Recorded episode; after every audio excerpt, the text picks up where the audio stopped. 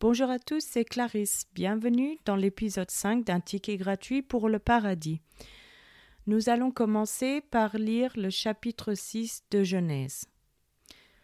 Lorsque les hommes eurent commencé à se multiplier sur la face de la terre, et que des filles leur furent nées, les fils de Dieu virent que les filles des hommes étaient belles, et ils en prirent pour femmes parmi toutes celles qui choisirent. Alors l'Éternel dit, Mon esprit ne restera pas à toujours dans l'homme, car l'homme n'est que chair, et ses jours seront de cent vingt ans. Les géants étaient sur la terre en ces temps-là, après que les fils de Dieu furent venus vers les filles des hommes, et qu'elles leur eurent donné des enfants, ce sont ces héros qui furent fameux dans l'Antiquité.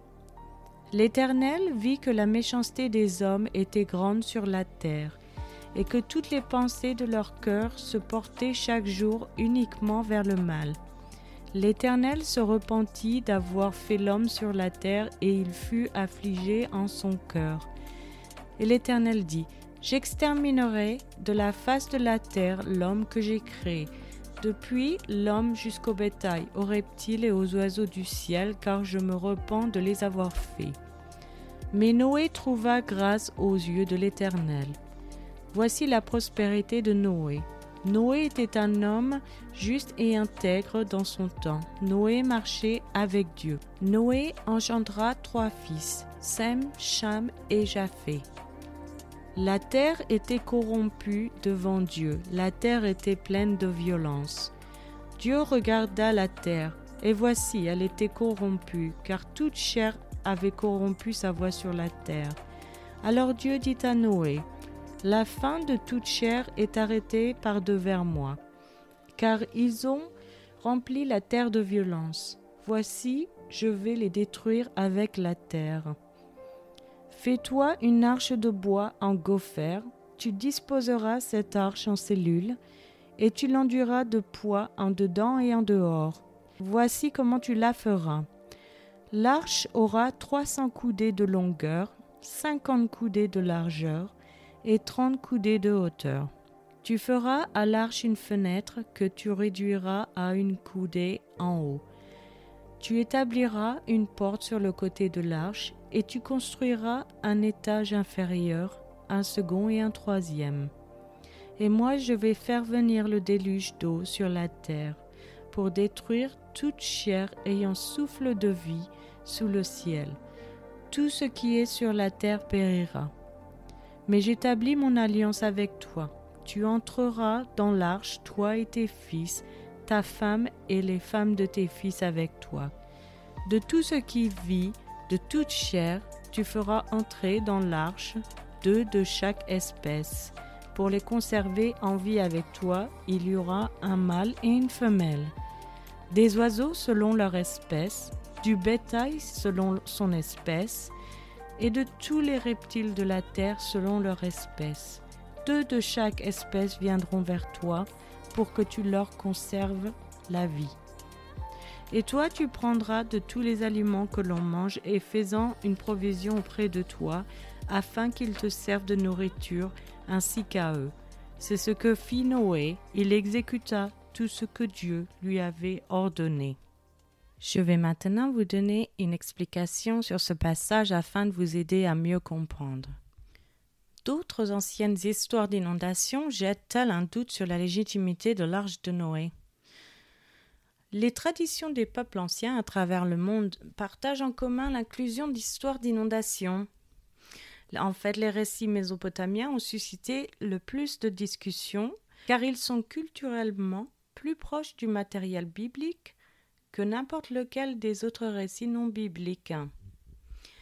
Le récit mésopotamien d'inondation le plus célèbre est la version babylonienne trouvée dans la librairie du roi assyrien Assurbanipal, en fait datant du 7e siècle avant Jésus-Christ, dans le cadre de la plus grande épopée de Gilgamesh.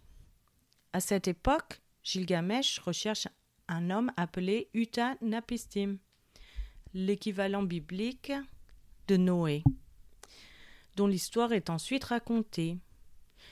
Quand le Dieu suprême en l'île en colère contre l'humanité qui faisait trop de bruit, décide de les supprimer dans une gigantesque inondation.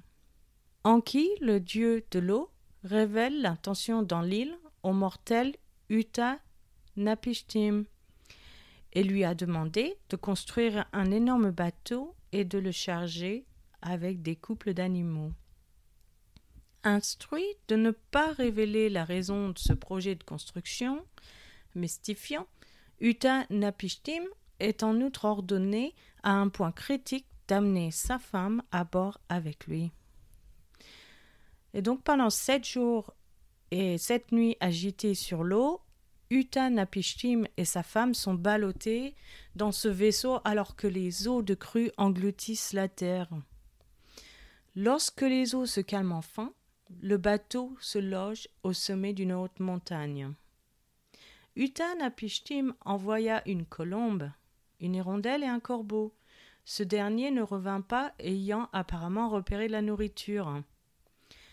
Utanapishtim libéra ensuite tous les animaux libres et fit un sacrifice au Dieu qui lui donna à lui et sa femme la vie éternelle pour avoir conservé la semence de l'homme et des animaux.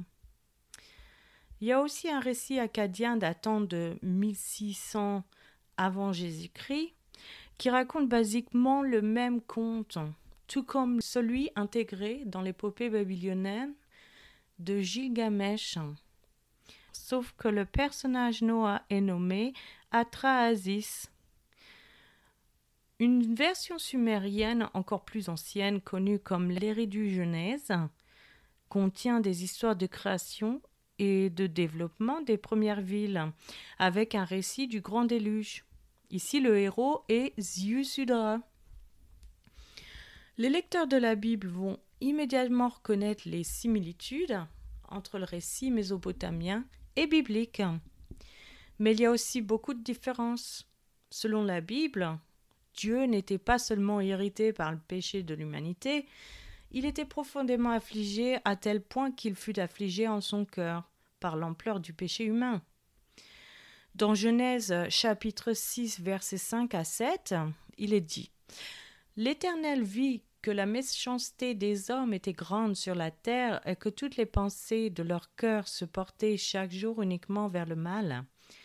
L'Éternel se repentit d'avoir fait l'homme sur la terre, et il fut affligé en son cœur. Et l'Éternel dit J'exterminerai de la face de la terre l'homme que j'ai créé, depuis l'homme jusqu'au bétail, aux reptiles et aux oiseaux du ciel, car je me repens de les avoir faits. Donc son plan n'a pas non plus été contrecarré par la ruse d'une autre divinité. Dieu lui-même a choisi de préserver à la fois l'humanité et la vie animale à travers Noé, à voir dans Genèse chapitre 6 des versets 13 à 22. Genèse atteste aussi une période d'inondation plus longue et même si Dieu fait une alliance avec Noé, il ne lui a pas accordé l'immortalité en supposant une date ultérieure pour la composition biblique. Quelques savants ont suggéré que les récits mésopotamiens peuvent avoir servi de prototype pour le récit dans Genèse.